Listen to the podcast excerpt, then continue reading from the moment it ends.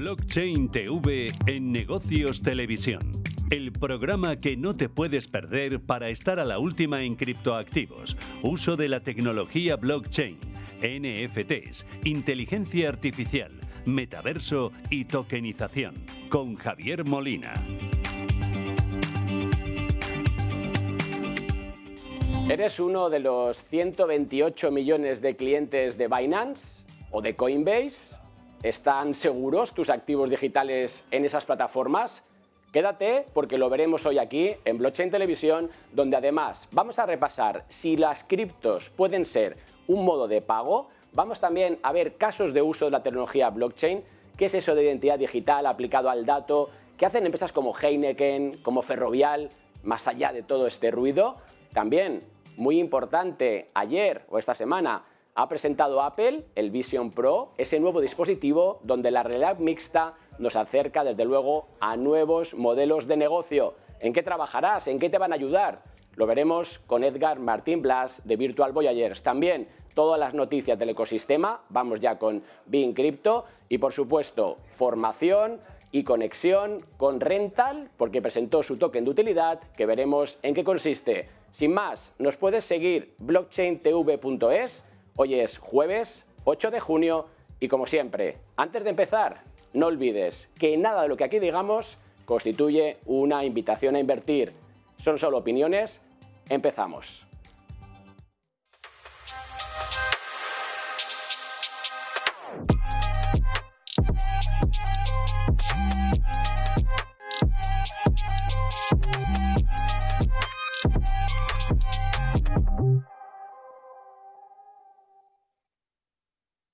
Y nos vamos a saludar a Daniel Ramírez Escudero. Dani, ¿qué tal?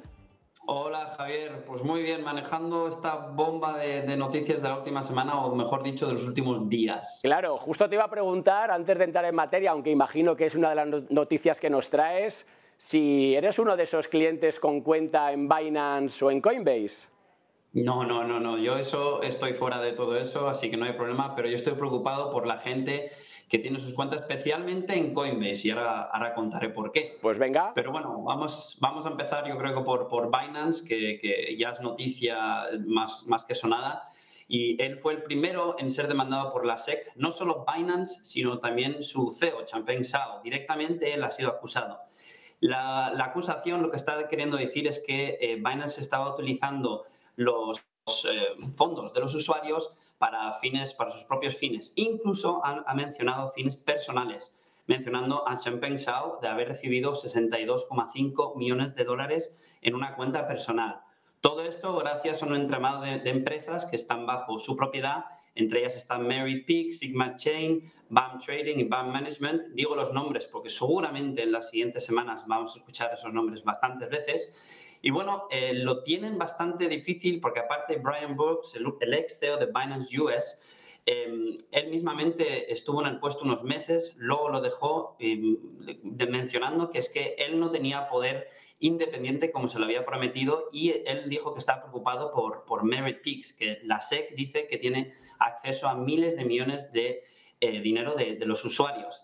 Todo esto hay que, hay que matizarlo, que no es Binance Global, sino Binance US. O sea, es, es una pequeña parte de Binance, pero es una acusación bastante seria, especialmente porque en esta ocasión tienen a Champagne Sao directamente acusado, así que seguramente tendrá que ir a, a, juicio también. Así que pasamos al día siguiente. Bueno, eh, quería mencionar que la SEC, aparte, es que va a congelar activos de Binance US y esto es el mayor miedo que, hay actualmente. Y eso le puede influir también a, la SEC, porque, digo, a la SEC, a Coinbase, porque es que el día siguiente Coinbase eh, fue también demandado por razones totalmente diferentes y es por ser un broker no registrado, algo que ya hemos escuchado. Es, es, una alusión directa a su producto de staking. Y bueno, Coinbase ya sabía que esto podía llegar, ahora sabemos que va a ir a juicio, se va a hablar eh, del, tema bastante y Coinbase nada más llegó la demanda, lanzaron un vídeo de 30 segundos que básicamente reúnen sus argumentos. Entre los más destacables, yo diría que es que ellos en su informe de mm, S1, que es un informe que se hace para, para, presentarse a salir a bolsa y se da a la SEC, mencionó la palabra staking 57 veces. Y el año pasado ah, hicieron 30 reuniones con la SEC para tener como una guía regulatoria para antes de para salir a bolsa, para todo este tipo de aspectos. Así que, no sé, yo creo que tienen una buena defensa esta vez la eh, Coinbase, en el caso de Coinbase. Tú, Javier, ¿tú crees que ellos podrían ganarle la batalla a la SEC? Bueno, complicado lo, tenemos ahora mismo. Yo creo que esta primera batalla, que no la guerra, Dani, eh, cae del lado de la SEC. Es decir, al final, fíjate que empresa regulada, cotizada y que se enfrente ¿no? pues a este tipo de, problemas y la falta un poco de, saber a qué atenerse, porque lo que están pidiendo, fíjate, Dani, es, oye, dame unas normas que las voy a cumplir, ¿no? O sea. Con lo cual ahí entramos en ese debate que, tiene desde luego pues una compleja resolución y que vuelve a poner sobre la mesa ¿no? pues cómo se están haciendo las cosas distintas de forma diferente en Europa, con esa regulación, con esa mica que intenta poner orden en, en Singapur, en Japón y Estados Unidos, en todo lo contrario, ¿no? Sí, eh, aparte es que es eso, lo que tú dices, muchas empresas no saben ni siquiera cómo registrarse, no hay una manera muy obvia de hacerlo, así que no les ofrece ninguna guía y les castiga, entonces no se sabe por dónde, por dónde tirar. Pero bueno, eh, al menos yo creo noticia positiva es que ya va a llegar el juicio, se sabía que iba a llegar y, bueno, sí a los usuarios de Coinbase viendo que, que tal vez van a congelar fondos en Binance, pues sí que sería una buena idea llevarlos eh, por sacarlo, por si acaso a tu, a tu hardware wallet y sacarlos de ahí, porque no se sabe qué va a pasar, está todo muy volátil. Pero bueno, eh, pues pasamos de Estados Unidos a España y vamos a tratar un tema que a nadie le gusta, pero son las estafas con criptomonedas. Y primeramente quiero tocar el, caso de Arvistar, que lleva bastantes años en juego y eh, esta semana el juzgado ya ha dicho que va a procesar a siete cargos entre ellos a, Santiago Fuentes, que es su, su, CEO, ¿no? Entonces, este caso eh, de, ser juzgado como una estafa sería, se colocaría la medalla eh, de ser la estafa más grande de España con 92 millones de dólares en juego y 32 mil víctimas. Así que ya veremos cómo va el, juzgado. Eso va lento, pero parece que va en, buen camino de esclarecerse ¿no? lo que ha ocurrido. Y pasamos a un caso mucho más actual que, bueno, Banger Games, que ellos tenían recaudado unos 10 millones de euros y estos 10 millones de euros que iban a ser destinados para una plataforma de videojuegos parece ser pues, que han, han, desaparecido directamente. Y todo esto viene dado, se ha, dado la, la, voz de alarma gracias a un fondo de inversión que, ellos mismos han escrito que, los dueños se preocupaban solo por sus bolsillos, acusaciones muy, muy directas, muy claras y que también la plataforma, el desarrollo en una plataforma ha sido insignificante. Y ahí este, tipo de, caso no se sabe si es un rock pull, si es malversación, ya lo iremos viendo porque está bastante fresco, pero todas las víctimas piensan, ¿dónde está mi dinero? Y sobre todo, ¿podré recuperarlo? No, no, sé tú, Javier, si, ¿qué, ¿Qué crees? Sí, a ver, al final siempre me quedo con, con, esa sensación de, joder, ¿cómo no hacemos los deberes? ¿no? ¿Por qué no miramos dónde invertimos? Incluso escuchaba a, ese VC que hablabas del caso de, de, Banger Games, que yo tengo mi opinión que es un poco distinta a, que esto sea un scam, creo que es otra cosa, aunque está mal comunicada, pero sí que me quedo con esa impresión, incluso, incluso como te decía, escuchando a, ese VC de que no tenía ni idea de dónde estaba metiendo la pasta, porque no sabía decir ni el nombre ni el cargo de uno de los, de, los directores directivos, ¿no? Y, invito a que lo escuchéis porque está, entonces digo, aquí todos hacemos mal las cosas y al final, ¿cuál es la conclusión? Pues esa mala imagen para el ecosistema, ¿no? Y que tú y yo aquí, Dani, y con todos los invitados que pasan por Blockchain Televisión, intentamos sacar la parte noble, la parte no especulativa, pero vemos que la que se lleva el dinero, los proyectos y los dramas es justo la especulación, ¿no? Entonces, no sé, Dani, tenemos que comunicar de forma distinta para que nos escuchen y que al final lo que tiene valor es lo que está revolucionando. Aquí hay mucho que ganar, es una nueva, vamos, economía, criptoeconomía que se abre. Por favor, hagamos bien las cosas, ¿no? Y me gusta siempre concluir con, con esa frase. Exactamente, una mínima investigación, al menos saber quién está detrás del equipo y, ver si hay una transparencia en el equipo es, esencial. Exacto, incluso ahora poder tirar y poder ver dónde está ese dinero. O sea, realmente si hacemos un poco los deberes podemos llegar a encontrar dónde está, por lo menos en la primera parte. Daniel Ramírez Escudero desde Bin Crypto, muchas gracias y hasta la semana que viene. Venga, muchísimas gracias, hasta la semana que viene. Y ya vamos con el siguiente invitado aquí en el plató de Blockchain Televisión. Vamos para allá movernos. ¿Cuándo hemos dejado de hacerlo? ¿Quién ha decidido que la tecnología sirva para mantenernos inmóviles? Descubre lo lejos que puede llevarte la tecnología aprovechando que vuelven los 10 días Kia del 8 al 19 de junio. Kia. Movement that inspires. Y aquí, como decíamos, tenemos a Mónica Taer. Mónica, ¿qué tal? Javier, un placer estar aquí contigo y con todos tus televidentes. Oye, prometimos que vendrías físicamente. Así es. O sea que aquí te tenemos y bueno, es Vice President en Rocket Fuel. Vamos a hablar de medios de pago, pero antes de eso, como he titulado hoy el programa, oye, ¿qué hago con mi cuenta en Binance? ¿Qué hacemos, Mónica? A mí me parece increíble, la verdad, Javier, que Estados Unidos esté pasando por esa situación. ¿Por qué? Porque con estas decisiones lo que está haciendo es ahuyentar no solamente la inversión, sino que también la innovación y por ende la producción. Estados Unidos y muchas otras potencias mundiales se han caracterizado por ser líderes, ser punta de lanza con diferentes tecnologías emergentes. Y el hecho de que, por ejemplo, un país como El Salvador, que es un país en desarrollo, tenga, ya tenga una ley que regule los criptoactivos o una ley Bitcoin en este caso y que Estados Unidos no la tenga, a mí me parece la verdad inaudito. Y dicho lo cual, ¿ha subido de Coinbase de Binance o de momento es algo que se va a solucionar? O sea, más que decir de si salimos o no, si crees que se va a poner remedio con eso que veíamos ¿no? de, Coinbase yendo contra, diciendo, oye, dame normas, ¿las van a poner? Mira, yo creo que Estados Unidos va, a tardarse un poquito en, poner esas normas, en regular qué es lo que se necesita en este momento. La verdad que la Unión Europea ha dado un paso muy positivo con, la, ley MICA eh, y también otros países que ya empezaron a ver qué se necesita hacer para regular los criptoactivos, porque se van a tener que regular, queramos o no. Y en este caso, sí, muchos gobiernos todavía están en contra. No hay otra solución porque los criptoactivos no van a desaparecer. Entonces, lo mejor que se puede hacer es regularlos. Ahora, aquellas personas que tienen todavía activos, ya sea en Binance o en Coinbase, y que están sobre todo en Estados Unidos, porque acordémonos que estamos hablando de Binance eh, USA, ¿verdad? Exacto.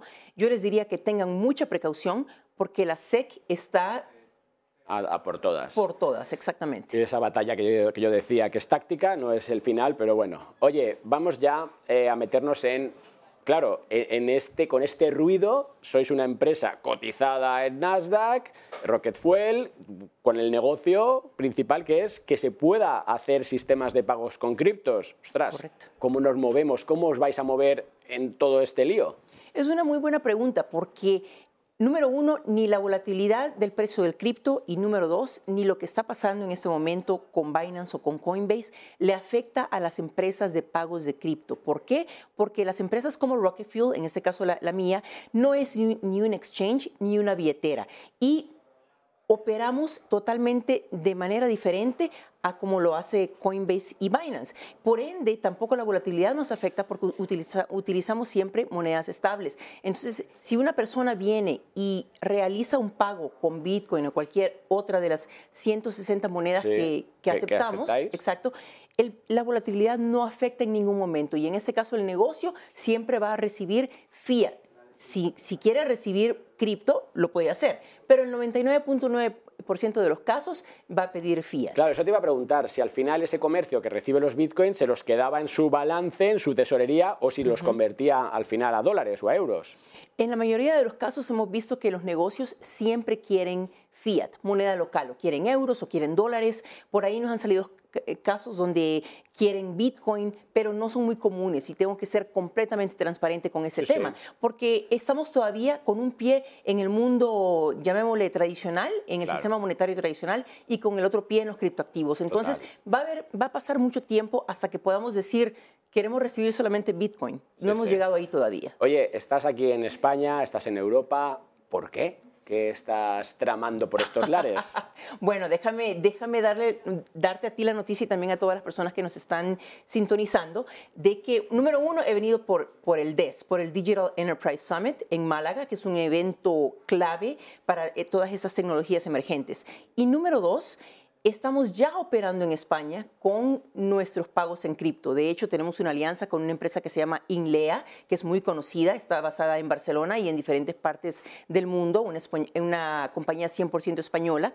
Y ya hemos empezado con muchos clientes acá en España, lo cual se me hace fenomenal fenomenal. Pues nada, Mónica, como siempre, nos vamos en tiempos, pero agradecerte tu tiempo. Y oye, si quieres, de aquí otros seis meses, cuando vengas, Claro traemos también a la gente de ILEA, que hoy van a venir, que al final no, no ha podido ser, y así vemos un poco todos esos avances que me parecen súper interesantes. Excelente y muchas gracias, Javier, como siempre. Gracias a ti por seguir perseverando, en este caso para darle también una utilidad eh, para esa gente que quiere hacer pues, ese uso ¿no? de, de, de las cripto para pagos. Y nada, hasta la próxima, Mónica. Gracias. Y vamos ya con nuestro siguiente invitado. Nos vamos a hablar de las Apple Vision Pro. Más allá de la tecnología y la innovación en tu empresa. Gran Thornton.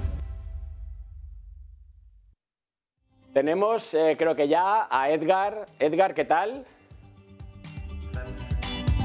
Ahí te vemos. ¿Qué tal estás? Muy bien. Oye, pensaba que me ibas a recibir con, con las Apple puestas, que sé que eres un avanzado en, en- en ese, en ese material. Bueno, hay que esperar un poquito todavía. Bueno, oye, eh, Edgar Martín Blas, que es cofundador y también pues, CEO de Virtual Voyagers. Primera pregunta, ¿qué supone esa presentación de esas gafas realidad mixta de Apple? Bueno, pues básicamente es como la profesionalización del metaverso, ¿no? Hasta ahora eh, ha sido un camino de unos 10 años, desde que apareció las Oculus hasta luego Meta y todo lo que ha ido ocurriendo, hacia ese nuevo Internet tridimensional, ¿no? que, que es a lo que tiende todo. Que bueno, faltaba Apple, que sabíamos hace años ¿no? que estaba metido, y básicamente Apple, ya sabemos ¿no? que cuando aparece, no aparece con prototipo, no aparece con kit de desarrollo, sino que directamente te crea un ecosistema completo, que es lo que presentó el otro día. Esperábamos, de hecho, incluso menos. ¿no? Entonces, lo que ha hecho ha sido un poco oficializar ya que no hay punto de retorno, o sea, el mundo volumétrico, espacial, tridimensional, eh, llamémoslo metaverso como se termine llamando, está aquí y que gigantes ya como Apple eh, están metidos. Y ya no hay nadie más arriba, o sea, ya sería que falta a lo mejor pues Elon Musk, ¿no? que diga que también está en ello, pero, pero la verdad que para nosotros ha sido como, bueno, pues una celebración muy grande porque reconoce que estábamos en el buen camino desde hace muchos años y que ya que un gigante como Apple entre, pues mm, eso, básicamente es como estandarizar, ¿no? Ya un poco la plataforma, podríamos decir. Ahí la primera pregunta que, que tengo claramente es, ¿qué negocios, por dónde va a empezar? Si esto es un poco el símil con el iPhone 1, que vino a traer todas esas aplicaciones, esos desarrollos, esa usabilidad, ¿qué va a empezar a provocar cuando tengamos realmente eh, ese dispositivo? ¿Dónde crees que van a haber los primeros pasos de uso real? Pues es curioso porque inicialmente creíamos que iba a ir un poco en la línea de meta, de contenidos, todo como más hacia el videojuego, podríamos decir, y no, realmente ha ido hacia más hacia las utilidades y aplicaciones. Entonces, para entender un poco el concepto de la, de la gafa, lo que propone y el por qué va a ir hacia esas aplicaciones, esta gafa no es solo virtual, sino que es mixta, o sea que lo que hace es escanea en tiempo real todo lo que nos rodea con 12 cámaras más un escáner LIDAR y luego aplica ese mundo virtual por encima de tu salón, oficina, lo que quieras. ¿Qué quiere decir eso? Que puedes tener aplicaciones flotantes y todo un mundo eh, de contenidos alrededor tuyo que expanden lo que antes era a lo mejor pues, un teléfono, no esa pantallita. Entonces, ellos mismos, eh, en la presentación, si os fijáis, eh, lo, lo enfocaban mucho a lo primero que vas a poder utilizar es un sistema operativo que hemos creado de Apple para este mundo eh, volumétrico, ¿no? ese mundo espacial que viene. De hecho, eh, ha cambiado las reglas, ¿no? porque hasta ahora el mundo de utilidades de, en el mundo virtual era un poco complicado, ¿no? porque las gafas no acompañaban mucho, pero al ser esto ya como un ecosistema de Apple, esas aplicaciones volumétricas, esas aplicaciones que te rodean, ya están aquí. De hecho, bueno, han anunciado que una de las primeras va a ser Final Cut, que vas a poder editar con multiventanas en, y hacerte un super estudio ¿no? en tu casa simplemente con esta, con esta gafa. ¿no? Entonces, de hecho, nosotros ¿no? estamos ya empezando a analizar cómo nos afecta como empresa, ¿no? porque ya ese foco que teníamos como más hacia el contenido virtual y todo lo que estábamos yendo hacia el metaverso, se acaba de abrir una pata nueva, que es aplicaciones profesionales, que ya serán una más de entretenimiento, otra de salud, por ejemplo, de salud, ¿no? Puedes tener de repente un entrenador delante de ti en tu casa y montarte todo un gimnasio prácticamente eh, para hacer cosas, ¿no? Con él. Eh, y está todo ocurriendo en tu salón, en tu mueble, ¿no? Está ocurriendo en ese lugar. Entonces, bueno, eh, cambia las reglas, pero va a ir muy enfocado, yo creo, a aplicaciones. Acaba de abrir la veda, ¿no? De, las aplicaciones espaciales. Eso es. Ahí, ahí te voy a preguntar, Edgar, eh, lo has mencionado un poco de pasada, ¿cómo te afecta a ti, tú que estás construyendo soluciones, realidad virtual, al final hemos hablado muchas veces, ¿no? de, de ese metaverso que se estaba construyendo, te va a cambiar, lo has mencionado, pero dame más detalles en qué. Es decir, tus ofertas ahora hacia esas empresas que te, que te solicitan entrar en este mundo ¿no? más de realidad virtual, realidad mixta en este caso, ¿cómo lo vas a enfocar? ¿Es algo que ya vas a poner en tus ofertas o es algo que todavía estamos preveyendo pero no sabemos fechas de cuándo podremos aplicarlo? Bueno, pues ya lo hemos aplicado. Para empezar, hemos anunciado ayer, eh, bueno, cuando eso hace unas horas, eh, la alianza con la gente de Apple Coding para incluirlo dentro de nosotros, de Virtual Voyagers. Tenemos luego una academia con la Complutense que tiene el primer máster sobre tecnologías inmersivas, metaverso, y acabamos de anunciar eh, la incorporación de Apple Coding, que tiene el certificado de Apple oficial, para aprender ya a utilizar la, la gafa. Aunque todavía no la tenemos físicamente, el SDK de desarrollo se empieza ya a, poder acceder a él dentro de muy poquito, ¿vale? Que lo han anunciado. Entonces, toda esta, esta pata, ¿no? De aprender ya a ir conceptualizando y un poco programando lo que viene con simuladores, evidentemente, hasta que tengamos la gafa, ya lo hemos incorporado en la academia y bueno, ya está, ya lo hemos lanzado en los medios. esa es la parte un poco más formativa, ¿vale? Porque primero hay que analizarlo, aprenderlo y saber cómo crear para este nuevo mundo. Pero la parte más de Virtual Voyagers como empresa de creación, ¿no? con marcas, ¿no? que llevamos ya un montón de proyectos y hemos trabajado con muchísimas marcas, eh, modifica una parte muy importante, que es eh, que seguramente, estamos ahora un poco analizándolo, tengamos que crear como una especie de área nueva, totalmente con un nuevo nombre incluso, que esté más orientada no tanto hacia metaverso como concepto paraguas, ¿no? como, como tenemos, ¿no? o hacia la parte de contenidos virtuales, como claro. con las empresas, sino una totalmente enfocada a diseño de aplicaciones, o sea, de UX, diseño, UI, eh, todo. ¿no? Entonces, eh, estamos analizándolo, la verdad, porque creemos que va a ser un buen movimiento, tenemos el ecosistema alrededor y, y, yo creo que el hardware acompaña a partir de ahora.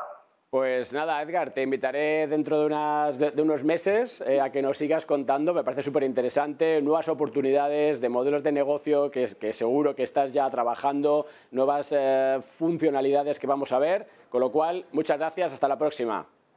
Hasta luego, gracias. Y seguimos y conectamos con Tutelus, nos espera ya Chema Prieto. Tutelus, la comunidad líder donde aprender, invertir y desarrollar proyectos tokenizados. Fórmate en cripto y sube de nivel con Tutelus. Oye, Chema, ¿qué tal estás? Pues muy bien, ¿qué tal Javier? ¿Cómo va eso? Oye, eh, vamos directos al grano, que estoy aquí con el tiempo, como siempre, que me ahoga. Quiero saber primero de todo que me hagas una valoración. Está viendo sobre redes, está abriendo pues, dudas sobre ese staking, cómo Lido eh, está un poco acaparando mucha atención. ¿Qué tenemos que tener presente? ¿Hay algún riesgo de concentración sobre ese protocolo? Bueno, a ver, lo primero sería entender un poquito lo que es, lo que es Lido, ¿no? Muy por encima. Lido es una plataforma de, staking líquido, ¿no? Que tiene una propuesta de valor tan potente que efectivamente ha conseguido atraer eh, prácticamente un 70% ¿no? de, del staking líquido en, Ethereum, ¿no? Eh, a ver, es muy difícil evaluar el riesgo, ¿no? Siempre que hay concentración, pues se pueden hablar, ¿no? De que cuando hay un, punto más, eh, digamos, específico donde se pueden atacar, pues se pueden concentrar por ahí los ataques. Lo que pasa es que Lido es una plataforma muy robusta, ¿no? que, está bastante bien diseñada, es una plataforma que además tiene código abierto, súper auditada, con una, digamos, un sistema de, bounty, o sea, de, búsqueda de errores ¿no? en, su codificación abierto de, millones de, euros ¿no? cuando encuentras un, un fallo en su sistema. Y es una plataforma muy robusta. Sí que es verdad que como veis en este gráfico, pues, eh, pues de los 9 millones de, de Ethereum que están bloqueados, pues eh, estos tienen el 78%, ¿no? 7,2 millones están ahí bloqueados, ¿no? Esta parte de aquí de la gráfica de color naranja es lo que indica pues la cantidad de, de, de Ethereum que hay metido. Y como decía, la razón es muy sencilla y es que tienen un producto superior. Cuando tú haces staking, ¿no? en esa transición de, la plataforma de Ethereum desde Proof of Work hacia, hacia Proof of Stake, para tú participar de la seguridad del protocolo, pues tienes que bloquear una serie de, de Ethereums, ¿no? De hecho, si quieres hacer un nodo, pues necesitas tener 32 Ethereums, ¿no? Todo esto, te, el, hecho de trabajar con, con algo líquido, como, como es eh, Lido, pues te permite poder jugar con ese tokens, ¿no? Poder utilizarlo como colateral en algunos, en algunos eh, protocolos que te lo permiten. A mí me daba miedo, Chema, a mí me daba miedo, Chema, justo eso, ¿no? Ese 70% que de, lo que está estaqueado, pues al final, ¿no? Por temas de gobernanza, temas al final, pues, ¿no? Que, que pueden un poco dar la similitud con la minería en Bitcoin, ¿no? Que en cinco manos estaba controlado ese, ese proof of work. Pero bueno, oye. Sí. Vamos, si quieres, me lo enlazas con esa formación. Hoy tenéis un bootcamp, si no me equivoco, a las 7. Tienes un acuerdo con Chainalyst también para, para, hacer formación. ¿Dónde aprendemos estas cosas? Esto que parece que hemos hablado aquí tú y yo, chino. ¿Dónde entendemos y cómo nos subimos al carro de esos nuevos negocios, de esa tokenización que al fondo es vuestro fuerte? Fenómeno, pues sí, efectivamente, eh, para esto hay que formarse y para entender un poco los, entresijos de este mundo que cada vez eh, es menos complejo, pero cada vez es más amplio, ¿no? Eh, yo creo que cada vez facilitan más las cosas. Efectivamente, dos, dos anuncios. Uno, anunciar en primicia en este canal nuestro acuerdo con, con Chain Analysis, ¿no? Chain Analysis o Chainalysis es una empresa líder en el sector eh, pues eso, de auditoría de on-chain, es decir, saber un poquito lo que está pasando. Tiene productos súper chulos alrededor de, análisis de, bueno, de delitos financieros, de KYT, Know your, your, Transaction, para saber un poco de dónde viene el dinero que entran en los, en los exchanges. Entonces, nos hemos convertido desde hace un par de semanas en su socio de formación en, España, en español, y, vamos a empezar a lanzar, eh, pues eso, formaciones a todos aquellos que quieran convertirse en, perito del mundo cripto. Seguro que hay un montón de empresas y profesionales que, estarán interesados en, saber lo que vamos a montar alrededor de esto y, es un bombazo, ¿no? Es, eh, somos los primeros en, convertirnos en, instructores certificados de, Chain Analysis en español, ¿no? Eh, así que nada, muy ilusionados con eso y efectivamente, eh, un tema, si quieres, un poco paralelo de formación. Esta tarde tenemos un webinar sobre el programa de incubación de Tutelus, ¿no? ya sabes que somos un una empresa que, adoramos a los emprendedores, e impulsamos el mundo cripto en español todo lo que podemos y hacemos un llamamiento a toda la gente que, tenga ideas o tenga espíritu emprendedor y quiera lanzar su proyecto a que se acerquen a conocer el programa de incubación que hay esta tarde a las 7 en, en Tutelus. Eh, y pueden, como siempre, escanear este código pues QR. Me, quito, me quito para que se pueda escanear, porque estaba yo ahí tapándolo. Pero si no, en la página, entiendo, de Tutelus tenemos ahí el link, ¿no? Sí, sí, si buscáis incubación Tutelus seguro que lo vais a encontrar. La línea directa es este código QR y de verdad merece la pena. Estará Miguel contándonos todos los detalles de este, de este innovador programa de incubación, donde, como digo, es eh, pues eso, un camino expedito para todos aquellos que, quieran triunfar y convertirse líderes en el mundo cripto. Aquí está Tutelus para, pues para, echar una mano en lo que podamos. muchas gracias y hasta la semana que viene. A tope. Venga, hasta luego. Vamos ya con nuestros casos de uso de tecnología blockchain aquí en el plató. Con ONIS puedes implementar tu proyecto de activos digitales sin fricciones regulatorias ni tecnológicas. Descubre más en onis.com. Y tenemos aquí a Enrique Sotomayor. Enrique, ¿qué tal? Muy buenas, ¿qué tal Javier? Gracias. CEO de Colloquium. Oye, ¿se puede aplicar la tecnología blockchain a negocios de verdad? Se puede aplicar, se puede aplicar.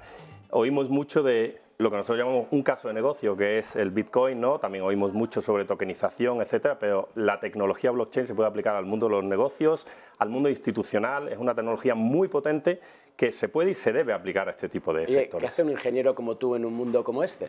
Bueno, pues eh, llegué a, la tecnología hace cinco años eh, eh, a incorporarme al equipo de José Juan Mora, fundador de Colloquium, que inició esta gran aventura de una empresa que se dedica, somos ingenieros y nos dedicamos a facilitar el onboarding de la tecnología a empresas e instituciones. Yo soy ingeniero industrial, como dices, eh, este es un mundo de desarrollo de software, pero bueno, me encargo de la parte de negocio de la tecnología y junto a José Juan Mora avanzamos hacia... Oye, una de las patas que, sobre la que trabajáis, pivotáis y ofrecéis soluciones, ahora vamos a ver casos de uso, no quiero más teoría, que ya llevamos años predicando, es identidad digital del dato, ¿no? Exacto. Dame Heineken, que lo dije al principio, y Ferrovial. qué habéis hecho, qué herramientas que han mejorado con blockchain. En líneas generales, eh, el cambio de paradigma con blockchain es que ahora el dato es el que está protegido por sí mismo. No tenemos un dato eh, el cual tecnológicamente es propiedad de una máquina y hay que ponerle murallas, firewalls, etc. Ese dato, gracias a la tecnología blockchain, en concreto Hyperledger Fabric, que es con quien más trabaja Colloquium, eh, per se tiene que ser accesible por una identidad digital autorizada, tiene una serie de permisos, etc. Toda transacción está encriptada, toda transacción es una transacción que puede ser trazable. En el caso de, por ejemplo, Heineken. Heineken, eh, nos pidió ayuda para incorporar su proceso Order to Cash a la tecnología blockchain. Eh, ¿Esto qué significa? Eso significa que en este caso enfocamos el uso de la tecnología para que diferentes participantes, la propia Heineken, sus clientes y proveedores, como pueden ser transportistas, tuvieran una única fuente de la verdad para un pedido. Sobre el pedido hacemos muchas operaciones, diferentes subprocesos que también desplegamos en blockchain. Son procesos de facturación, procesos de corrección de ese pedido, procesos de, envío de ese pedido.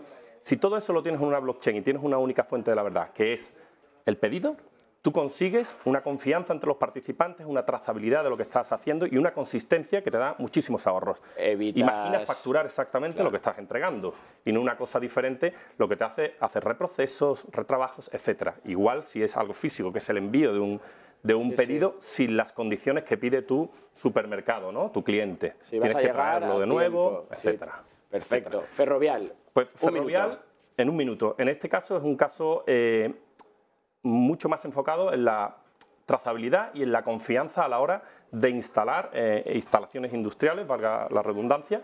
Se trata de que cada vez que hacemos una instalación industrial, en este caso la hace Ferrovial, se haga según se ha acordado por el instalador, la dirección de obra o sea, y el, contrato, que se el cumple contrato el contrato con un proceso. ¿Qué evita esto? Garantías que no corresponden al instalador. Es decir, si tú consigues consensuar con un modelo de, de gobierno de una serie de procesos que se despliegan, procesos de negocio, procesos de instalación que están desplegados en blockchain a través de diferentes eh, smart contracts, etcétera. Acordar cómo se debe desplegar y que las personas autorizadas o los que tienen que hacer esto acepten que se ha hecho así e incorporen documentos de nuevo en la blockchain como son fotografías, eh, fotos termográficas o otro tipo de información que viene de, alguna, de algún dispositivo que ha medido algo que hay que medir en esa instalación, consigues que una vez que se ha terminado esa instalación esté check, está hecha correcta y luego podemos hablar de una avería, podemos, pero ya quizás no debería aplicar esa garantía, lo que supone un ahorro de costes, ¿no? El haber utilizado la Oye, quiero acabar con temas de ciberseguridad y blockchain. ¿Qué estáis haciendo ahí? Pues, como te decía antes, eh, si partimos ya directamente de que el dato eh, es propietario del usuario de blockchain, cada usuario tiene una identidad digital, cada usuario, ya sea persona o máquina, tiene una identidad digital en una blockchain, en un Hyperledger Fabric, y es propietario de ese dato tecnológicamente hablando.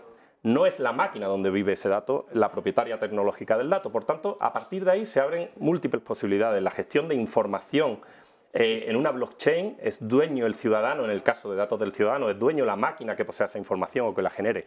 Puedes desplegar modelos de gobierno que se van a cumplir sí o sí en la blockchain y si ese modelo de gobierno protege la ciberseguridad, tienes la garantía que en Hyperledger, en blockchain, se cumple ese, ese proceso que quieres.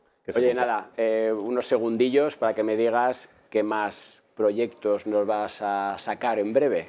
Bueno, pues estamos trabajando... ¿O sobre qué? No me digas nombre. Bueno, exacto. Eh, como decía antes varios de los invitados, tanto Chema como Mónica, tanto la regulación como la realidad está llegando.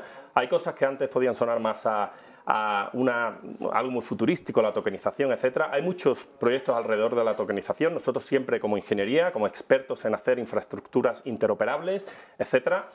Y por darte un titular, estamos trabajando mucho en estar preparados para cuando llegue EPSI, la, la, infraestructura europea donde, donde van a desplegarse muchos casos de negocio y ser el partner de confianza de las grandes empresas e instituciones a la hora de desplegar soluciones interoperables, y, sólidas ¿no? en este tipo de infraestructura. Pues nada, Enrique, te iremos eh, invitando para que nos cuentes esos avances, casos de uso. Fíjate que no hemos hablado de especulación ni de precios, qué aburridos, ¿no? o sea, nos da urticaria hablar de eh, eso. sino que vamos a la parte de negocio.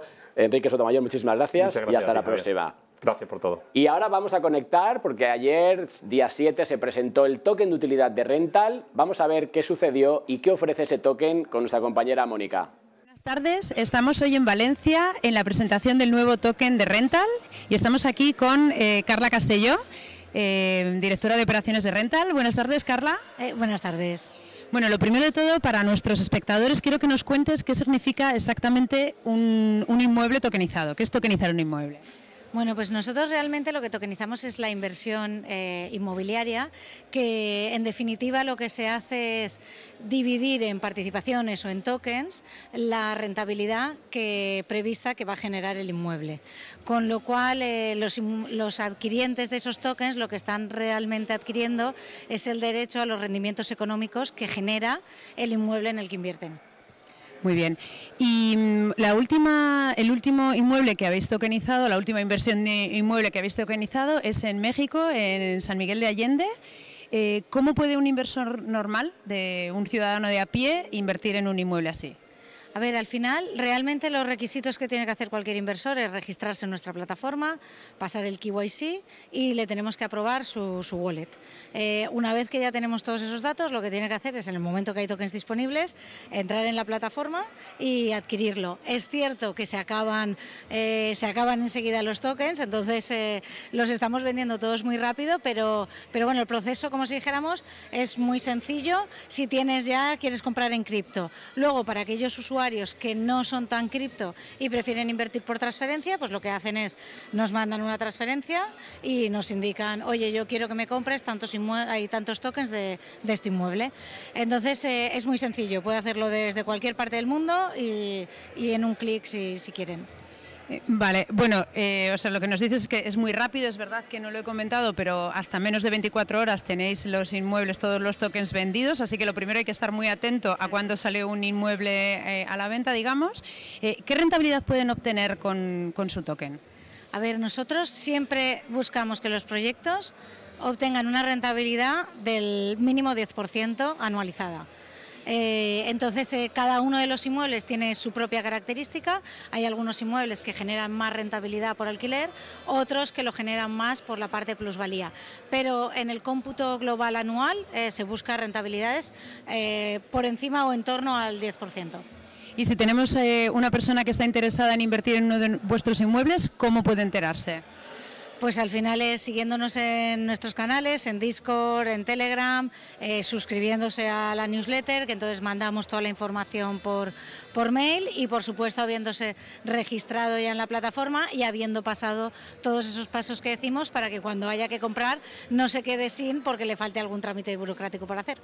Muy bien, pues nada, muchas gracias Carla y enhorabuena por este superproyecto. Estamos con Eric Sánchez, CEO y cofundador de Rental y hoy van a presentar su token de utilidad. Buenas tardes, Eric. Hola, Mónica, ¿qué tal? Muy bien. Bueno, lo primero que me gustaría que explicaras qué es exactamente un token de utilidad. Bueno, pues buena pregunta, ¿no? Eh, a ver, es importante diferenciar. Rental lo que hace es tokenizar inmobiliario, por lo tanto es un token que va respaldado por un activo. Eso es un security token, un token que es un valor financiero. En cambio, un token de utilidad al final tiene tecnológicamente la misma representación, pero da otras ventajas al usuario da las ventajas de una utilidad, un producto, un servicio que le ofrece la empresa. Lo que principalmente supone un token de utilidad es poder eh, hacer que tu comunidad tenga más engagement, esté más integrado, forme parte de la empresa y le ayude a crecer y por formar parte, por tener ese token, obtiene ventajas de la plataforma. Así que es una nueva manera de hacer que los usuarios sean más partícipes de una empresa. Nos ha explicado antes Carla exactamente cómo funciona eh, un inmueble eh, tokenizado. Eh, ¿Qué ventajas va a tener concretamente una persona que compre un token de utilidad? Pues mira, el token de utilidad lo que te da es ventajas sobre una plataforma que ya funciona. Es decir, en renta a día de hoy, por ejemplo, sacamos un inmueble y se vende en minutos. Pues por ejemplo, que tenga determinado token de utilidad accede con prioridad a esos inmuebles o accede a, productos en exclusiva que no tienen otros usuarios. ¿Por qué? Porque son usuarios que nos están apoyando con esa adquisición de ese token de utilidad y tienen esa ventaja. No solo tiene la ventaja del, uso de la plataforma, sino que también tiene las ventajas de nuestro inmobiliario. Tenemos un activo, en muchos casos turístico, pues tienen descuentos a la hora de irte de vacaciones y hospedarte en los alojamientos de rental. Es decir, lo que englobamos es un programa de loyalty program clásico que conocemos de puntos, eh, con, la, con la pertenencia y posesión de una, un activo que forma parte de una empresa. Entonces unes ambas cosas y es mucho más potente que los programas habituales que conocemos hasta hoy. ¿Cuál es el coste del token? Bueno, pues ahora lo lanzaremos a público a 0.15, eh, ahora estamos en preventa a 0.12, así que tienen descuento los que entran antes porque apuestan por la empresa antes y, ese precio pues después oscilará dependiendo del valor que le aportemos a través de productos y servicios a nuestros usuarios.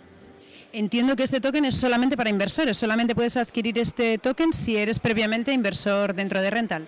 No, este token es para cualquiera. Es una manera de involucrarse con la empresa de una manera diferente. Normalmente sí va asociado a que seas inversor, porque las ventajas que te da, normalmente si, si quieres ventajas es porque ya nos usan, ¿no? O porque tienes intención de usarnos. Así que la verdad que hasta ahora en la preventa son nuestros inversores los que nos han apoyado y han adquirido una gran parte de ello, pero es una nueva manera también de incentivar que lleguen nuevos usuarios, porque es una manera de mostrarle que hay un producto que le hace tener ventajas y que nos conozcan y lleguen a rentar. Y por último, eh, si quiero comprar un token, ¿dónde puedo hacerlo? Pues ahora mismo estamos en preventa, es decir, es solo una venta privada antes del lanzamiento y ahora en una semana lanzaremos en varios launchpad, eh, Tutelu seguro, Velobaba también y estamos ahora hablando con un par de ellos más para lanzarlos a público a más comunidades y que así también nos traiga un nuevo público. Pues nada, a ver si ya es hora de que nos vayamos a Miami con Susana y con Javier, eh, gracias a este token.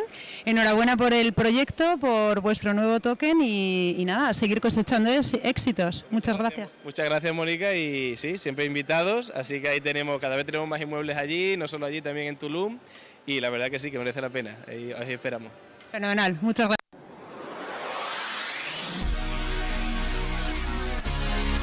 Renovaba. Tu banco Web3.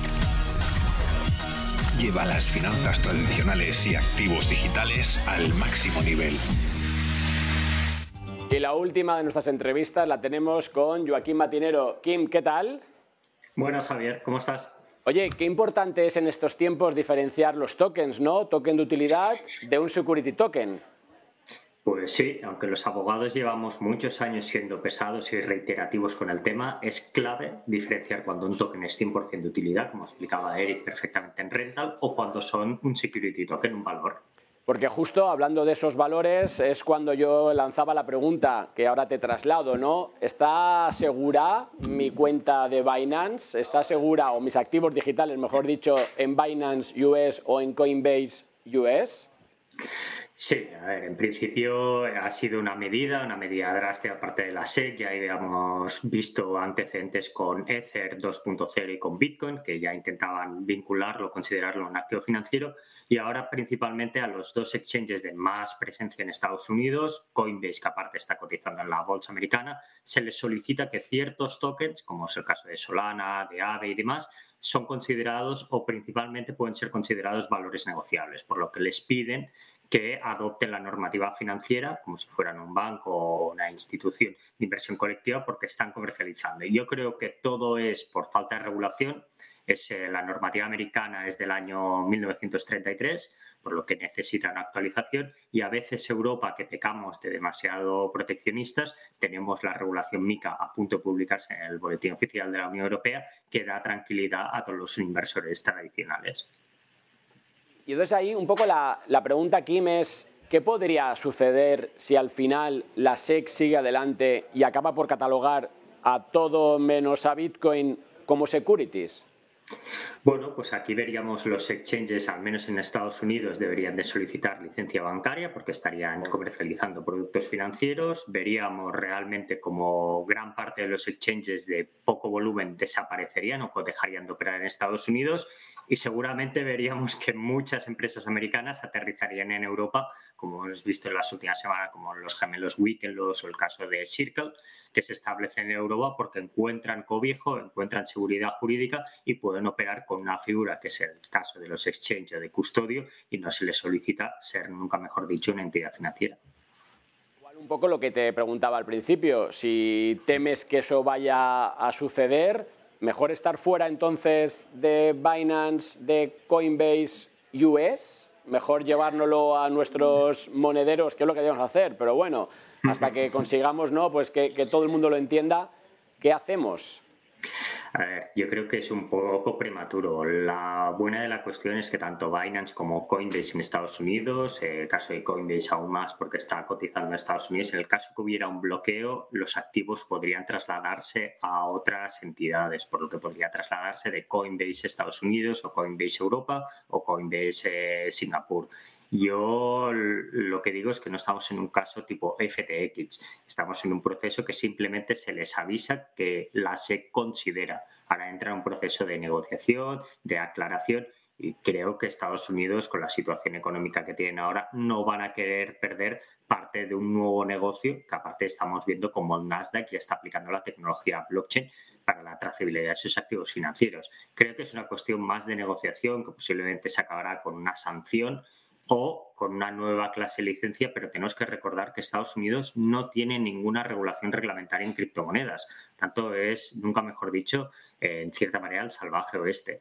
Creo que tienen que adaptar X normativas, ya sea un MICA eh, diluido o algo parecido para dar esta tranquilidad al inversor americano. Yo creo que son noticias eh, de la semana que han sucedido de golpe, pero veremos un cambio de tendencia y yo creo que al inversor eh, la protección siempre es máxima, pero no estamos en un caso de liquidación como sí que sucedió a principios de año. Sí, también es importante, ¿no? Al final, pues dejarlo bien claro que esto no tiene nada que ver con FTX y eso me recuerda un poco, Kim, a lo que pasó con Ripple hace unos años, ¿te acuerdas? Cuando se prohibió de negociar en Coinbase y te podías llevar tus activos a otros exchanges y ya está. Sí, al final es. Eh, que se prohíba a cierto partícipe que comercialice o compra-venda Solana, eh, no quiere decir que tu Sol no se puedan enviar a tu propio Cold Wallet o a otro exchange porque en esto estar tranquilos. Creo que Binance está acreditando eh, suficientemente su solvencia financiera y Coinbase está cotizando en bolsa, que sí que ha caído un 18% por esta última noticia, pero tiene sus balances auditados y debemos de confiar. Si no confiamos en los grandes, no podríamos confiar con ningún proveedor de criptoactivos, que no es el caso. Totalmente. Oye, nada, último minuto, no quiero dejar de hablar de los otros proyectos que se hacen utilizando al final esa misma idea de tecnología eh, Luis Butón, Web3, ¿qué comunicabas hoy al respecto? Sí, bueno, Luis Vuitton, que ya sabemos que es una de las empresas del mundo del lujo que más cerca está de la tecnología blockchain, pues está adentrándose al mundo Web3 y nunca mejor dicho con las gafas de Apple parece ser que el metaverso cada vez está más cerca, pues ha vuelto a tokenizar su caja ilustre con la, con la simbología de Louis Vuitton y esto hace nunca más que acrecentar que el mundo del lujo siempre es muy innovador y que están aplicando la tecnología blockchain no para ellos mismos, sino que sus clientes lo solicitan como una prueba de certificación de propiedad y de originabilidad. Eh, nos quedamos como siempre sin tiempo, hemos hecho un buen repaso, hemos dado un poco esas pautas que creo son importantes, token de utilidad, security token, cómo Europa ¿no? adelanta un poco con esa regulación a Estados Unidos y cómo al final si tienes tu cuenta en Binance, en Coinbase, en Estados Unidos, pues bueno, esto no es un FTX, aunque sí que tienes que estar pues muy atento. Joaquín, desde Roca Yuñén, muchas gracias y hasta la semana que viene. Un abrazo, Javier. Cuídate mucho. Pues hasta aquí llega esta edición, ya lo saben, www.blockchaintv.es y la semana que viene, el jueves de 1 y 10 hasta las 2, tenemos nueva cita con todos estos proyectos sobre blockchain, activos digitales, NFTs, Web3, donde lo que importa es cómo afectará, cómo cambiará nuestros modelos de negocio, nuestras vidas y la forma en que encontraremos trabajo. Hasta la semana que viene.